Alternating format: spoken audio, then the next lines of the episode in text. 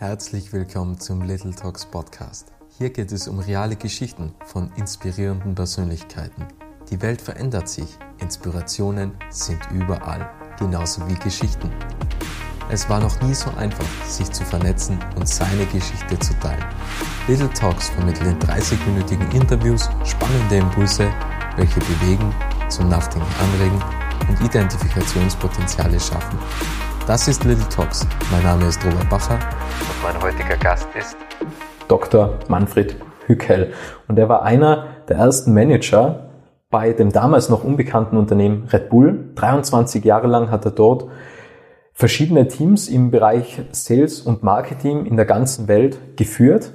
Und darüber hinaus hat er eine Schule gerettet mit leidenschaftlichen Eltern und mit seiner Frau gemeinsam und hat sie zu etwas ganz Besonderem gemacht, nämlich die St. Gilgen International School und er ist auch selbst Podcaster, denn er hat seinen eigenen Podcast namens Leadership mit Schmetterlingen im Bauch, wo er Menschen dazu bewegen möchte, Außergewöhnliches zu vollbringen und Führung zu übernehmen, aber das Ganze natürlich immer mit Schmetterlingen im Bauch.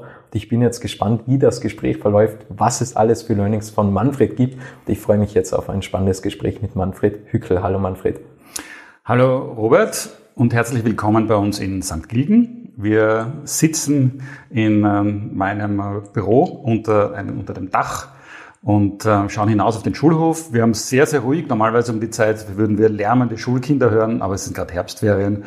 Und äh, so glaube ich, dass jetzt auch niemand reinstürmen wird und vielleicht uns unterbrechen wird. Selbst dann wäre es auch okay. Vielen, vielen Dank für die Einladung nach St. Gilgen. Und ja, ich würde sagen, wir starten einfach mit einer offenen Frage. Manfred, wenn es eine Sache gibt, die du heute im Podcast vermitteln möchtest, welche eine Sache wäre das? Ich habe schon ein bisschen nachgedacht darüber. Und wenn es wirklich nur eine Sache ist, dann äh, ist es die Sache, dass wir uns, egal was wir tun, nur auf unsere Stärken konzentrieren sollten und unsere Schwächen einfach ignorieren. Ich habe viele Schwächen und äh, du vielleicht auch die eine oder andere. Aber das, was uns besonders macht, was uns zum Erfolg führt, ist nicht das Ausmerzen von Schwächen, sondern das Eingehen, das Erkennen unserer Stärken. Und ähm, auch an diesem Ort, an dieser Schule hier, ist es eines der Prinzipien, dass wir versuchen, die Talente an den Kindern zu finden und diese weiter zu stärken und ähm, sie danach in die Welt rauszuschicken und dann zu hoffen, dass sie was Besonderes daraus machen.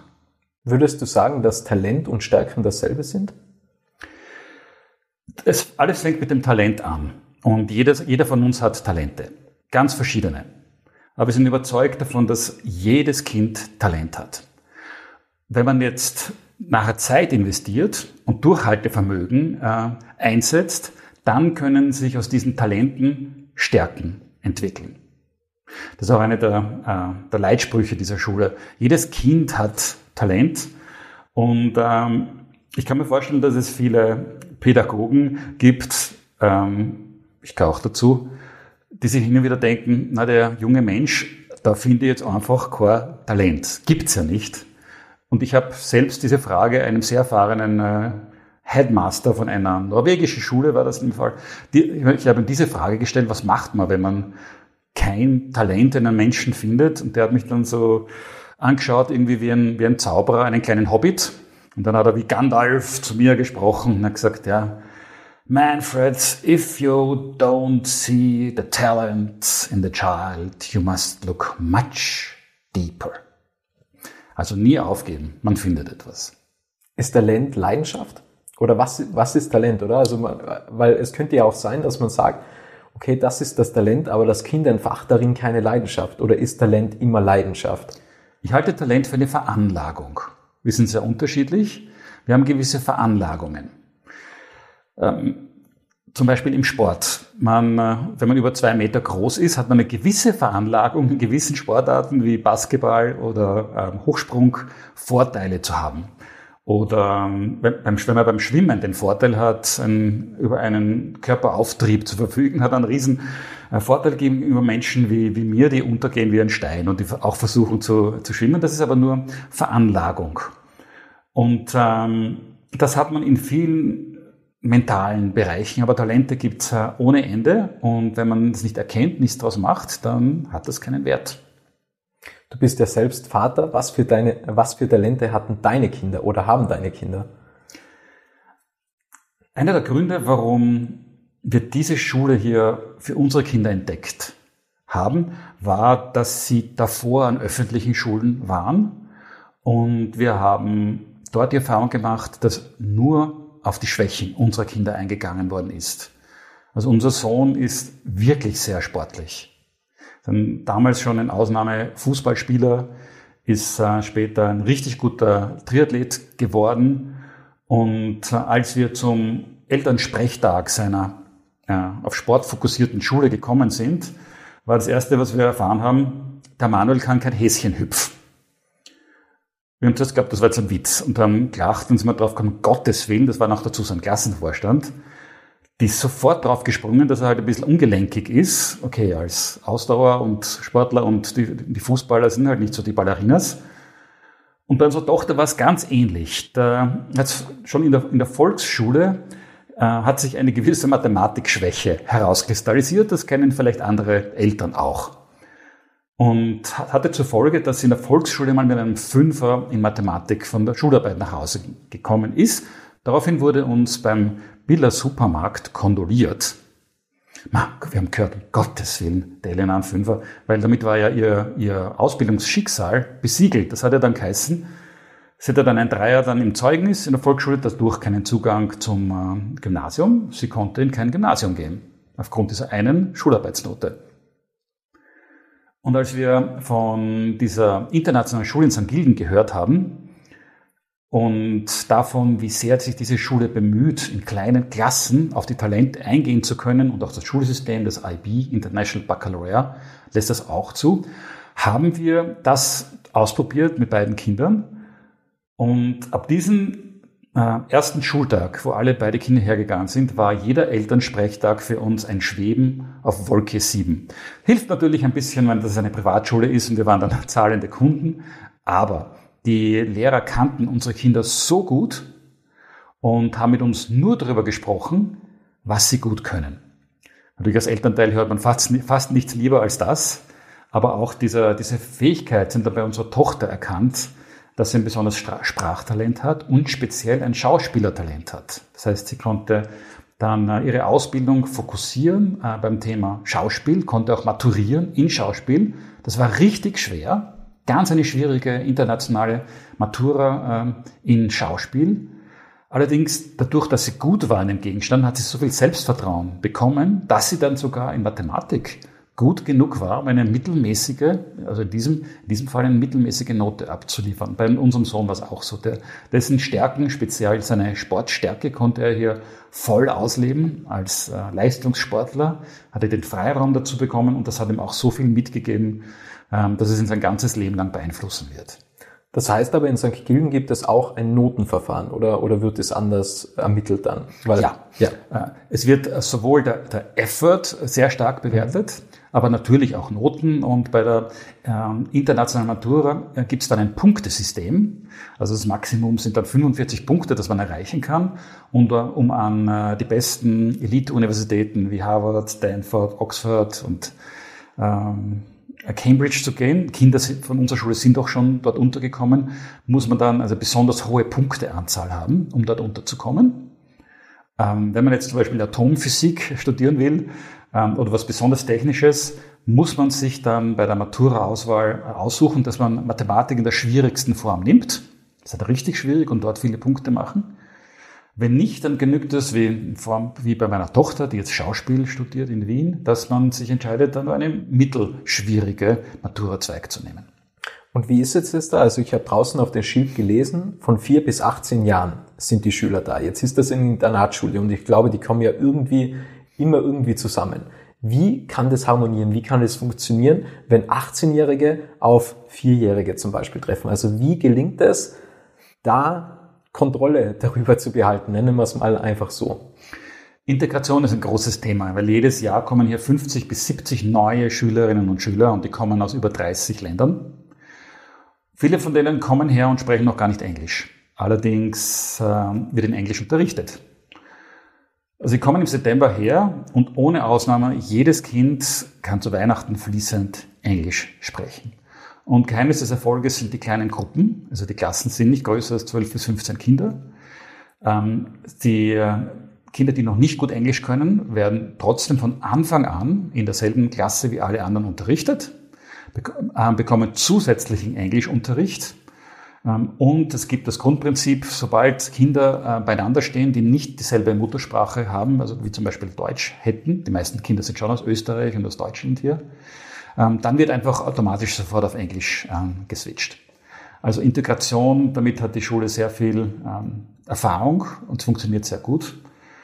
Die, äh, also die Kinder kommen normalerweise äh, in dem Alter, die meisten, wenn sie in die erste Klasse Gymnasium gehen oder fünfte Klasse Gymnasium. Und wenn sie ins Internat gehen, dann meistens ab der dritten Klasse Gymnasium. Davor, davor sind sie schon einfach noch, noch zu, zu jung dafür, für ein Internat.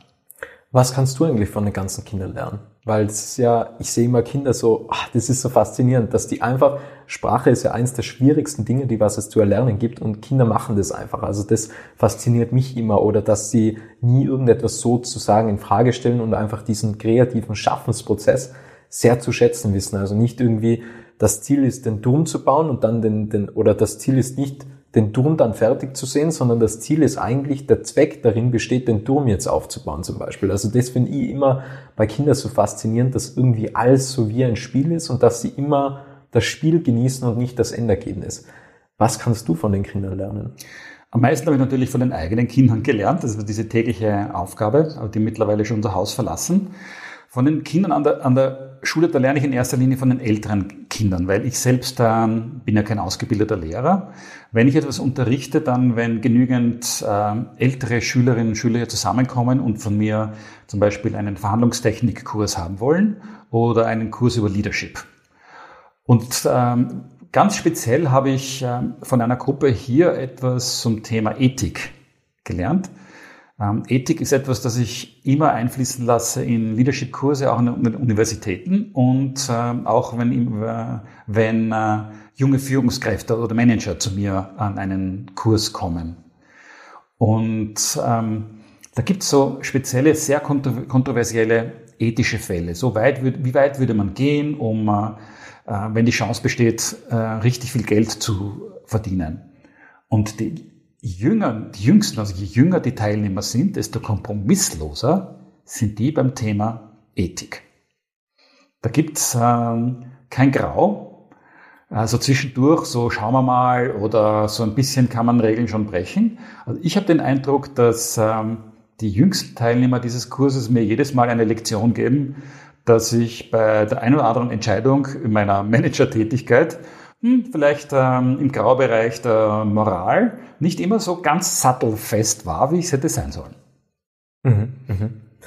Ähm, ich würde, du hast jetzt Leadership angesprochen. Zu dem Thema würde ich gleich gehen. Du hast mir vorher aber noch ein Buch geschenkt, nämlich Path of Excellence, wo ihr ja auch den German Brand Award gewonnen habt. Warum habt ihr diesen Preis gewonnen? Was verbirgt sich in dem Buch? Was steckt dahinter? Äh, in dem Buch sind Stories von Vertretern dieser Schulgemeinde. Es sind Stories von der Direktorin, vom Bergführer, der hier angestellt ist, von, derzeitigen, von einer derzeitigen Schülerin, die äh, die beste Golfspielerin der Welt werden will und so wie ich sie kenne, die Anna, wird sie das auch schaffen.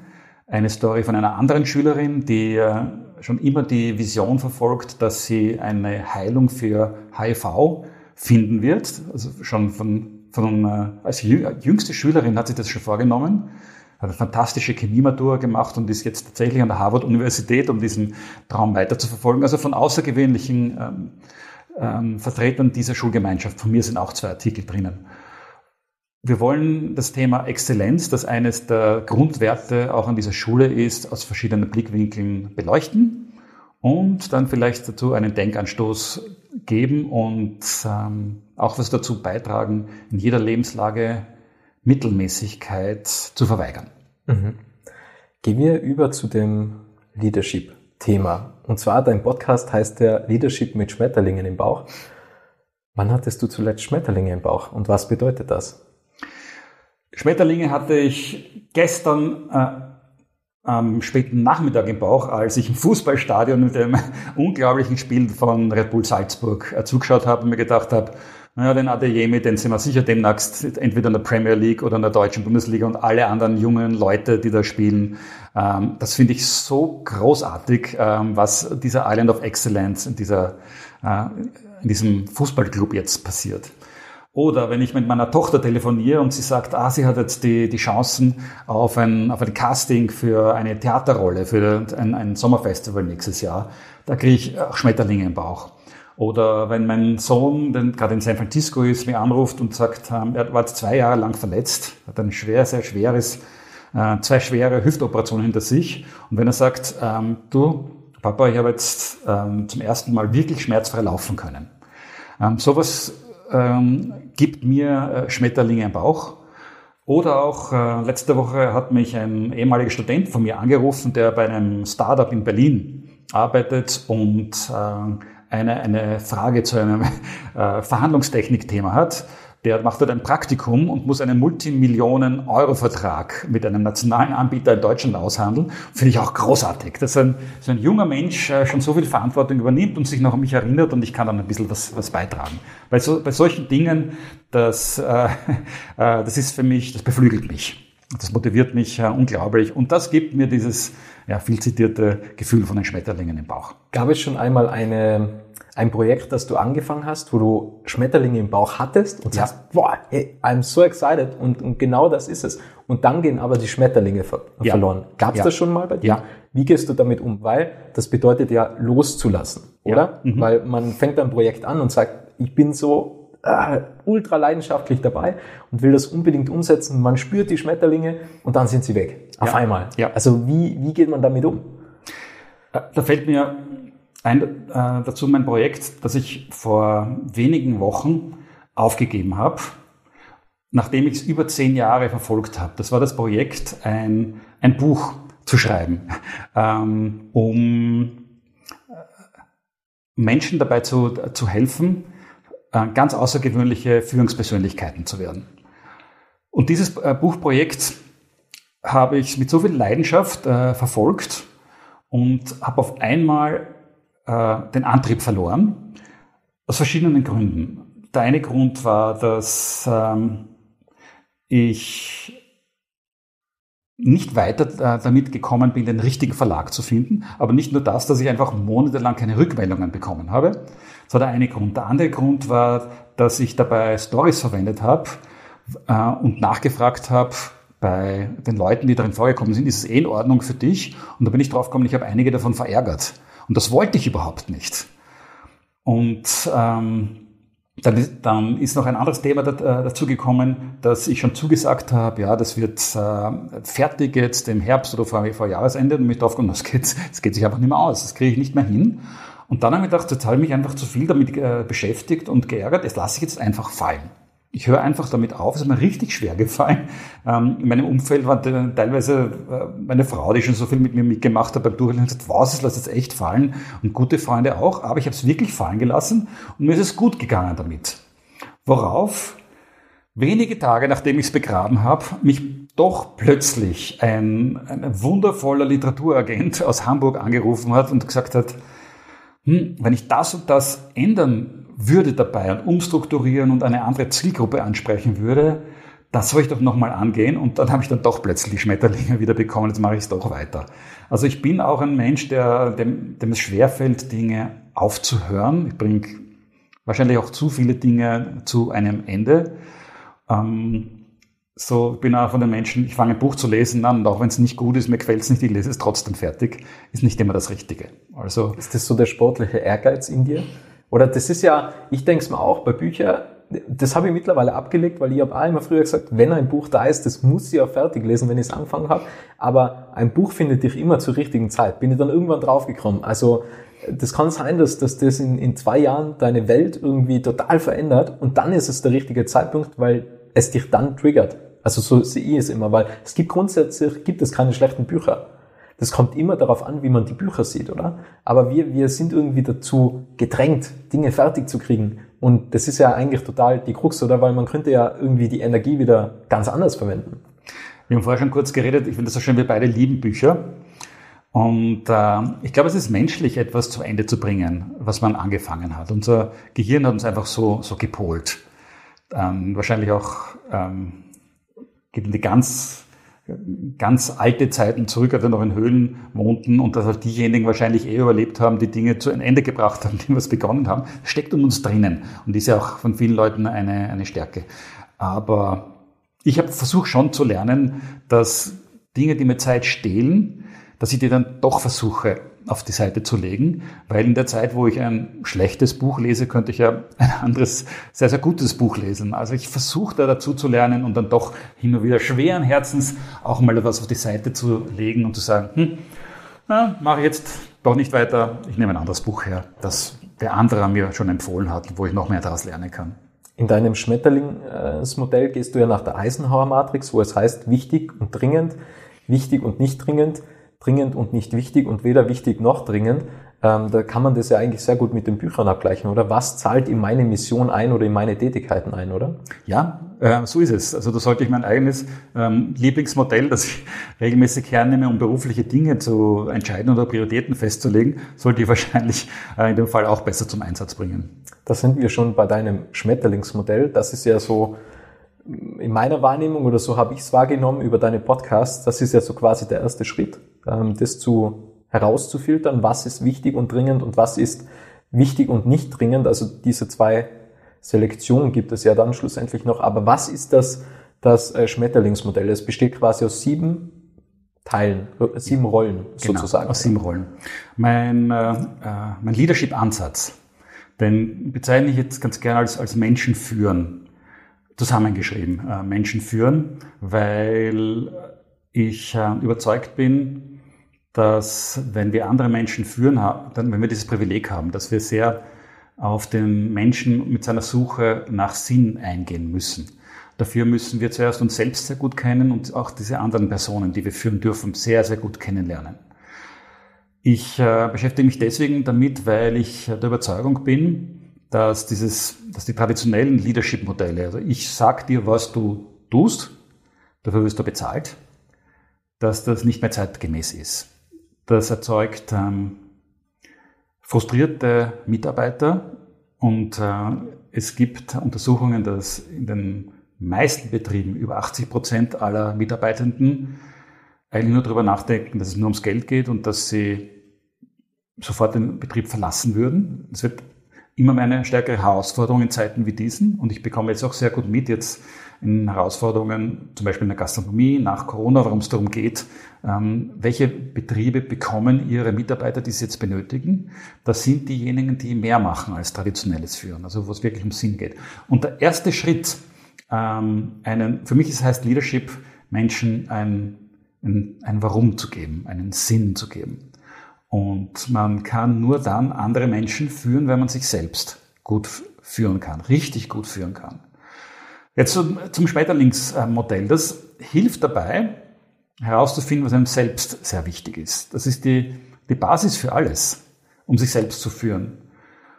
Ich habe gelernt in einem äh, Life Balance Seminar vor vielen Jahren von einem der anerkanntesten deutschen Experten im Gebiet, von Professor Seibert, dass man insgesamt nur eine, eine maximale Anzahl von sieben Lebensrollen übernehmen kann, um langfristig ausgeglichen zu sein. Etwa die Hälfte davon berufliche Rollen und die andere Hälfte private Rollen. Das muss man für sich feststellen. Welche berufliche Rollen sind mir wirklich wichtig?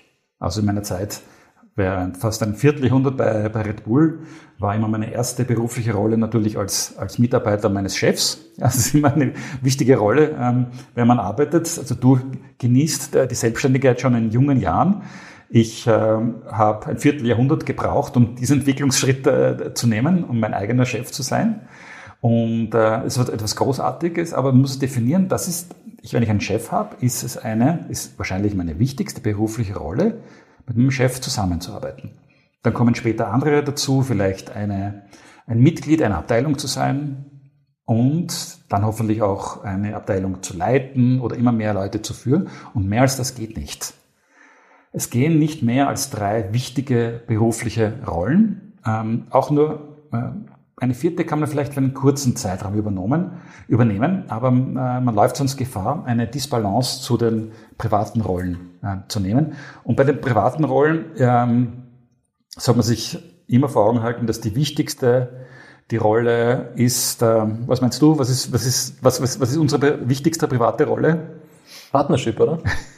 ja, sehr gut, weil die meisten meinen... Äh, happy Wife, Happy Life. So ist es, ja, genau. und, und, da muss man einfach richtig viel investieren in diese Rolle, in die Partner, Partnerschaft. Also egal, ob es ein Mann oder eine Frau ist, ob es Ehe ist oder gleichgeschlechtlich. Das ist die wichtigste Rolle in Beziehung, die, äh, die wir haben. Äh, jeden Tag zu wissen, was ist meinem Partner, meiner Partnerin wichtig ähm, und das zu akzeptieren, dass man da, dass äh, Liebe ein sehr aktives Wort ist, dass man richtig viel tun muss dafür. Darf ich kurz einhaken, weil da interessiert mich eine ganz, ganz äh, spannende Frage oder für mich ist sie spannend. Denkst du, dass man ohne Partnerschaft unvollkommen ist? Denkst du, dass man für die private, für sein privates Leben immer eine Partnerschaft benötigt? Ich glaube nicht, dass man immer eine Partnerschaft ja. benötigt. Ich glaube einfach nur, dass man drei wichtige private Rollen braucht. Ähm, Partnerschaft ähm, kann, äh, muss, es muss nicht sein. Man kann auch die volle Erfüllung finden, zum Beispiel als, ähm, als, als Pate oder als, äh, als Freund von, also in einem Freundschaftskreis ähm, oder äh, natürlich als Elternteil, später mal als Großeltern.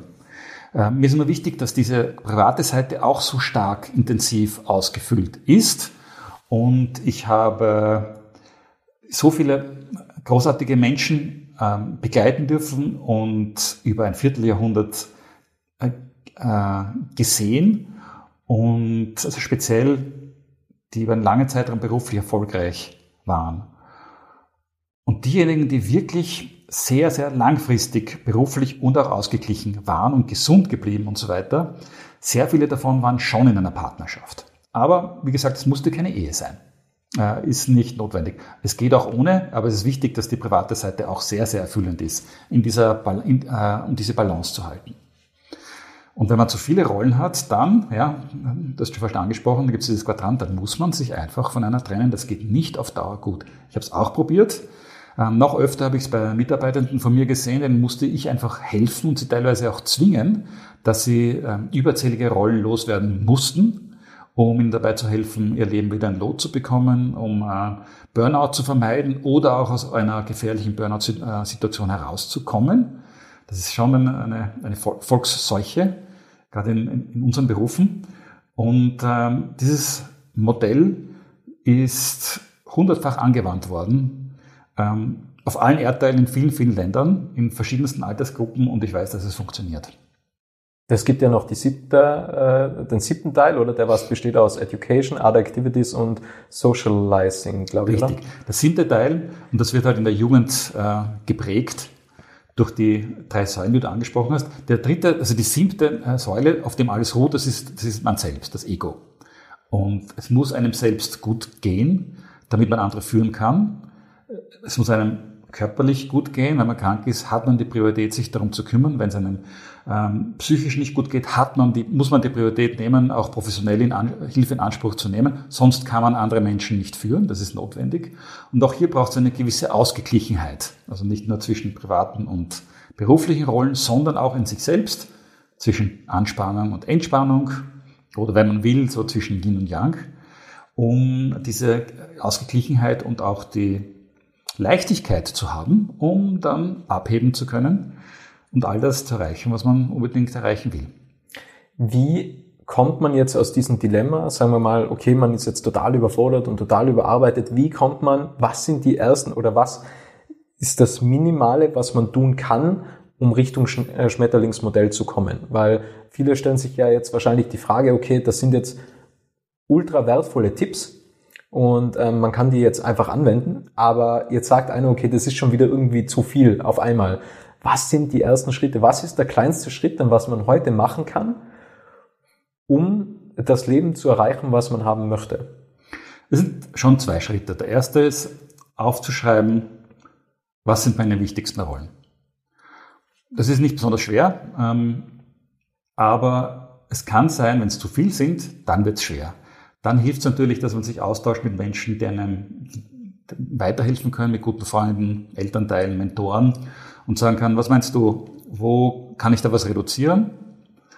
Erst wenn man diese Rollen erkannt hat, dann ist der zweite Schritt zu erkennen, was möchte ich wirklich erreichen in diesen Rollen. Also was sind so Missionen? Ich empfehle Missionen mit einem Zeithorizont von in etwa drei Jahren. Also was will ich in dieser Rolle erreichen, was bei mir dieses Schmetterlingsgefühl im Bauch auslösen kann? Und ähm, man findet manchmal nicht immer gleich in jeder Rolle etwas, aber vielleicht in verschiedenen. Und wenn man das erkannt hat, und dann hat man diese Sinnhaftigkeit für sich selbst gefunden. Die hilft einem durch die schweren Zeiten. Jeder hat oft einmal den Blues, diesen Montagmorgen, wo sich denkt, ma, morgen, heute morgen wirklich nicht und so. Aber wenn man dann sich dran denkt, an, an so eine dreijährige Mission, egal ob es eine berufliche ist, dass man sich überlegt, boah, mit meinem Team könnte ich das erreichen und, und das, das müssen wir dann so unglaublich feiern, wenn man dieses Gefühl bekommt, das hilft einem raus.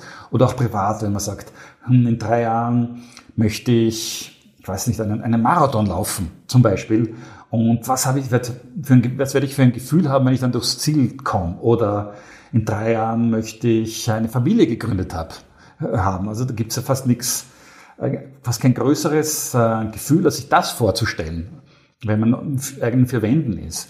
Also wenn man dann zu den Rollen auch noch mit Nachdenken, Diskussionen mit Menschen solche dreijährigen Missionen findet, dann hat man für sich selbst so viel Sinnhaftigkeit gefunden, dass man dann bereit ist, ein ganz außergewöhnlicher Leader für andere Menschen zu sein, weil dann kann es einem gelingen, das weiterzugeben. Und die anderen Menschen spüren das, wenn man das für sich selbst gefunden hat. Das heißt, die Mission setzt man sich immer auf drei Jahre. Das empfehle ich, ja. Mhm. Äh, es kann auch mal fünf Jahre sein. Wenn es zu lang ist, dann die Dinge entwickeln sich zu schnell. Dann könnte sonst ein bisschen Sarkasmus dazu äh, kommen. Ein Jahr ist zu kurz, ist vielleicht zu einfach. Also ich empfehle so ungefähr drei Jahre dafür. Du hast in einem Podcast äh, den Stephen R. Covey aufgegriffen, wo es heißt, okay, stell dir vor, 80. Geburtstag. Ähm, ich glaube, dass der Geburtstag war. Ich bin mir sicher, dass ja, der Geburtstag war. Ja. Ähm, was möchtest du, was die Menschen über dich sagen? Oder wenn, wenn du auf dein Leben zurückblickst, was, was möchtest du, was die Menschen über dich sagen? Ich glaube, so ungefähr war es von, genau von Stephen, Stephen R. Covey. Ja. Was möchtest du denn, was die Menschen über dich sagen, wenn du, wenn du zurückblickst mit 80 Jahren? Ich möchte, dass Sie auf der einen Seite mein Leben, mein Berufsleben und auf der anderen Seite das Privatleben mit einer gewissen Wortwahl rückblickend ansprechen sollen. In meinem Berufsleben möchte ich, dass Sie sagen, er hat Talenten Flügel verleiht. So he gave wings to talents. So, so giving wings to talents, also diese, diese Wortwahl, das ist mir ganz wichtig und äh, ich, allem, was ich beruflich tue, will ich Menschen, also speziell Talenten, Flügel verleihen. Nicht nur den Schülern, nicht nur den Jüngsten, auch Studierenden, auch äh, jüngere Menschen, die im Berufsleben äh, stehen und äh, vielleicht in einen meiner Kurse hier in St. Gilgen im Sommer kommen wollen, ähm, dich begleiten kann und wo ich das Gefühl habe, ähm, boah, da habe ich echt was bewirkt und ähm, dort habe ich geholfen, eine gewisse Stärke herauszuarbeiten und dass dieser Mensch, dieser Mensch besonders erfolgreich ist. Das war immer schon das Schönste für mich, auch in der langen Zeit bei Red Bull. Das ist eine großartige Marke, aber am allermeisten hat mich gefreut, wenn ein, eine Athletin oder ein Athlet einen Lebenstraum erfüllen, sich erfüllen konnte, mit Unterstützung von Red Bull. Oder noch lieber, wenn eine Mitarbeiterin oder Mitarbeiter von mir so hart auf was mit, äh, hingearbeitet hat und das tatsächlich auch aufgrund äh, einer Beschäftigung bei der Firma Red Bull sowas für sich erreichen konnte. Also das ist der beruflich. Und der private Teil, das ist ganz einfach. Äh, wenn, wenn Sie sagen, ähm, he shared a good life. Er, ich, ich muss Dinge teilen. Ich kann es sonst nicht genießen. Also ich liebe es, etwas zu teilen, wenn ich einen runden Geburtstag feiern kann. Ich liebe es zu teilen, wenn ich ähm, wenn wir gemeinsam in einem größeren Kreis einen Urlaub gemeinsam genießen können oder mit noch immer alten Schulfreunden es teilen können, eine Skirunde oder eine mehrtägige Mountainbike-Tour gemeinsam zu machen. Mir macht das allein einfach keinen Spaß. Ich sehe keinen Sinn dahinter. Und äh, mich erfüllt es äh, schon eine schöne Lebensqualität zu haben, viel draußen zu sein, aber ich muss das teilen, ich muss es mit anderen Menschen gemeinsam machen können. Das sind diese zwei Antriebsfedern. Wenn du privat alles teilen möchtest, warum bist du Ironman-Finisher? Wo man eigentlich ja in der, im einsamen Hawaii, ähm, äh, keine Ahnung, wie viel Liter bei, bei Höchsttemperaturen ausschwitzt, wo man, wo man vier Kilometer schwimmen muss. Warum? Also das ist ja Ironman, ist es schon so gesehen, natürlich ist es eine Community, es ist eine Gemeinschaft, aber so gesehen, man ist ja alleine. Ja. Es ist kein Teamsport, also ja. definitiv kein Teamsport. Ja, man kann so ein richtiger Triathlon-Egoist werden. Da muss man richtig aufpassen. Wie also, passt das zusammen? Das eine ist der, der Antrieb, warum ich es angefangen mhm. habe. Ich habe es angefangen, weil mein Sohn mir das eingeredet hat. Er war der Triathlet, der damit begonnen hat. Und ich habe dann die Chance gesehen, mit ihm Qualitätszeit zu verbringen. Am Anfang beim Training. Das ging dann natürlich nicht so lange, weil man so um die Ohren geschwommen, gelaufen, gefahren ist, aber auch gemeinsam zu Wettkämpfen zu fahren, um das Erlebnis zu genießen, ins Ziel zu kommen. Und wenn du Hawaii ansprichst, ähm, in Hawaii mitzumachen, war, der, war die Idee eines sehr guten Freundes von mir, vom, vom Jakob Schmidlechner, der legendäre äh, Mohrenwirt von Fuschel am See. Also der äh, führt seit vielen Jahren ein, ein großartiges äh, Rennrad- und Triathlon-Hotel. Und äh, sein äh, seine Leidenschaft für Triathlon hat mich auch angesteckt. Und äh, bei ihm kam ein runder Geburtstag, der, den, den 50er, und ich wollte es irgendwie möglich machen, dass er dort antreten kann. Und dann habe ich die Chance gesehen, dass wir das gemeinsam machen. Also mir war vergönnt, dieses Erlebnis von Hawaii dort ins Ziel zu kommen, zu teilen. Also der Jacke ist ins Ziel gekommen und der Manfred ist auch ins Ziel gekommen. Und für mich jetzt nichts Schrecklicheres gegeben, als wenn einer von uns beiden dort nicht ins Ziel gekommen wäre, in dieser unglaublichen Hitze. Ich habe nur ständig Angst gehabt, ja nicht ohnmächtig werden irgendwo. Das war die größte Gefahr, dieser unfassbaren Hitze das Bewusstsein zu verlieren. Und ich habe es zum Glück erst verloren, nachdem ich das, äh, die Ziellinie überquert habe. Dabei habe ich dann passed out. Und, äh, äh, aber dieses, dieses davor, die Angst gemeinsam zu erleben, da hat man ja richtig Angst wenn man dorthin kommt. Es ist so heiß.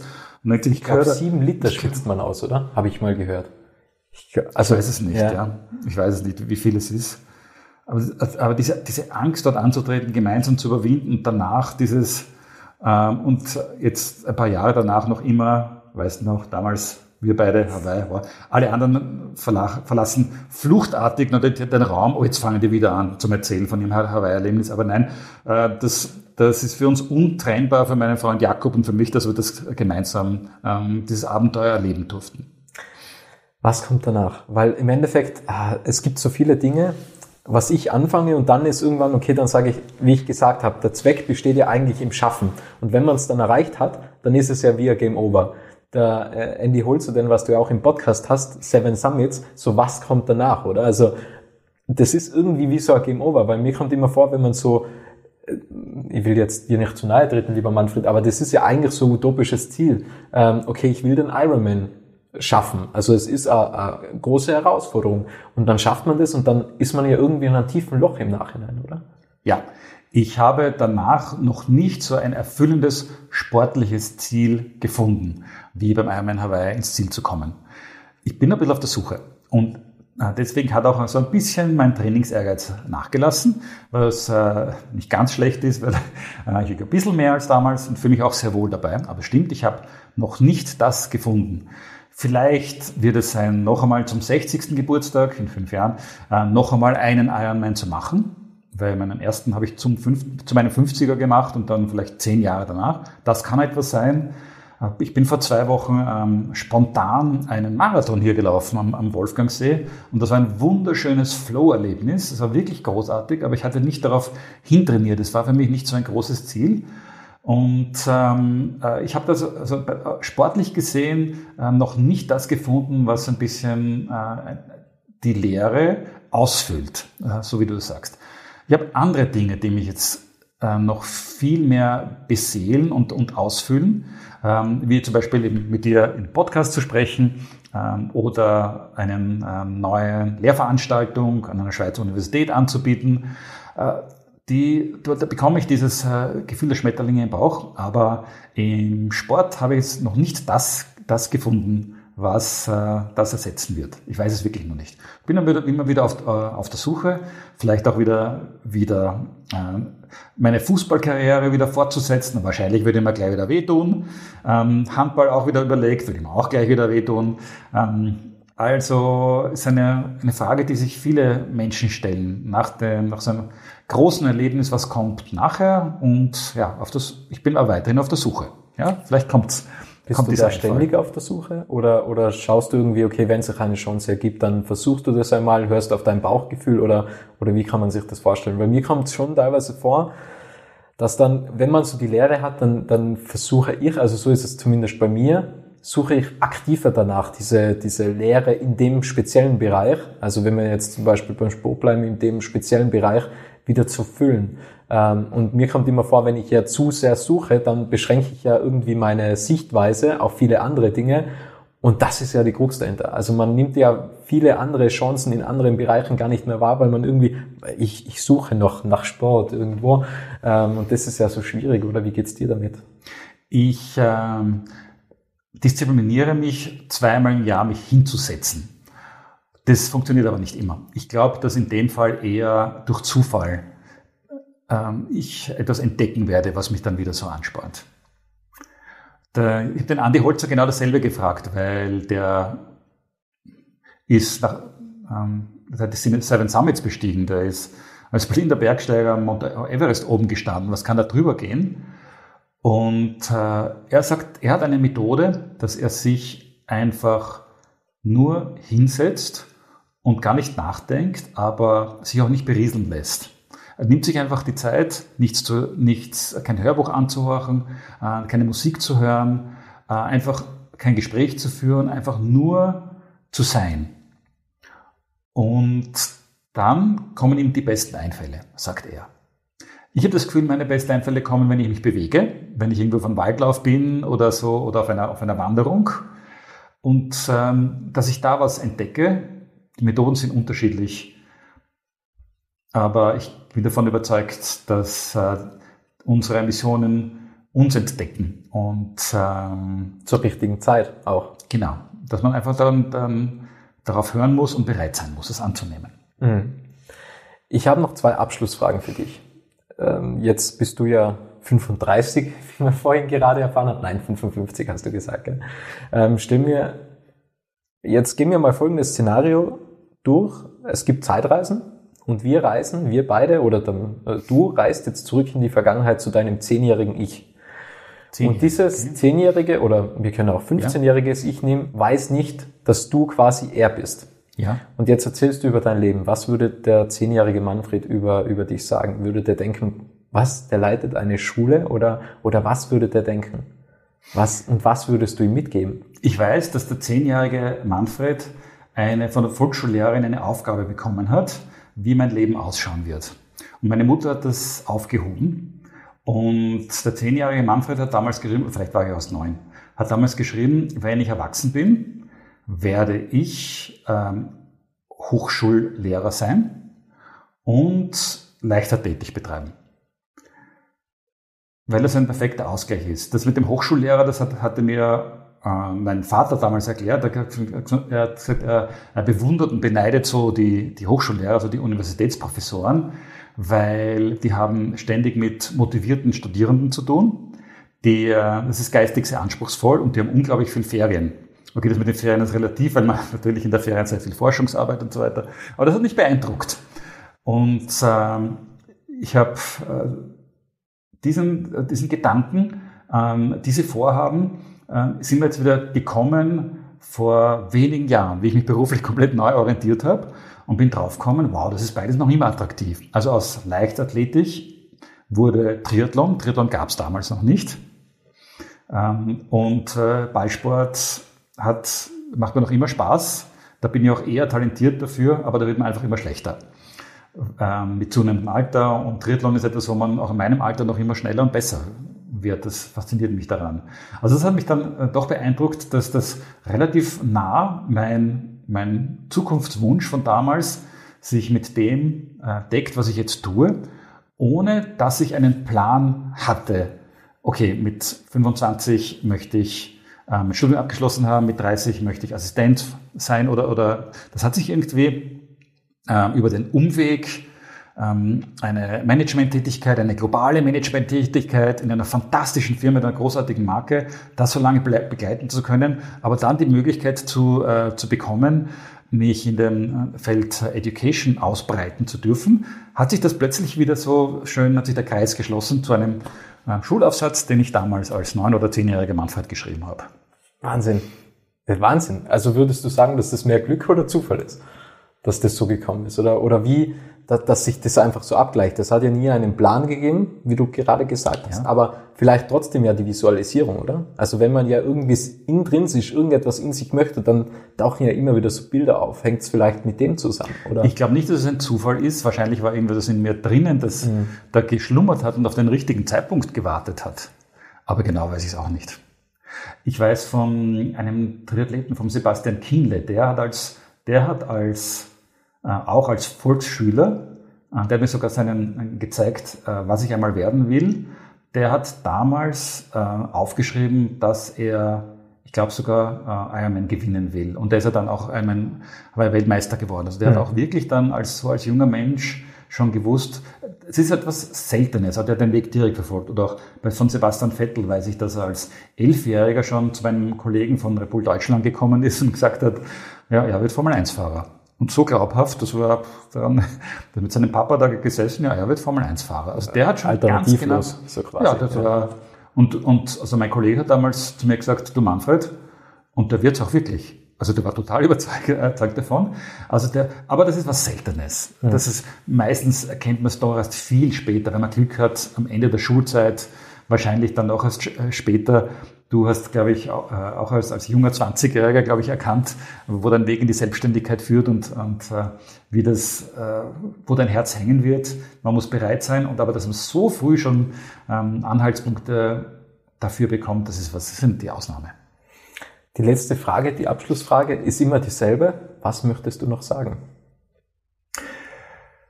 Was möchte ich sagen? Äh, ich möchte dir sagen, dass ich mich richtig gefreut habe, dass wir gemeinsam dieses Gespräch führen, weil es macht richtig Spaß, äh, dass ich mich mit dir äh, unterhalten konnte und ähm, dass ich dir und ähm, deinen Zuhörern wünsche, dass ihr euch nie mit Mittelmäßigkeit zufrieden gebt, weil das ist so wie die Schwerkraft, das zieht uns nach unten. Dieses Mittel, ist so einfach, aber so viele Dinge sind mittelmäßig, aber das erfüllt uns nicht, sondern dass man immer den Anspruch hat, das Außergewöhnliche zu suchen, die eigenen Stärken zu suchen, die eigenen Stärken auszuleben und dann auch zu genießen und ruhig zu feiern, wenn man was Außergewöhnliches damit erreicht. Vielen, vielen Dank, Manfred. Auch danke für die Einladung nach St. Gilgen und danke an alle, die da draußen zugehört haben. Danke dir. Schön, dass du den Podcast bis zum Ende angehört hast. Wenn dir diese Folge gefallen hat, kannst du den Podcast gerne abonnieren.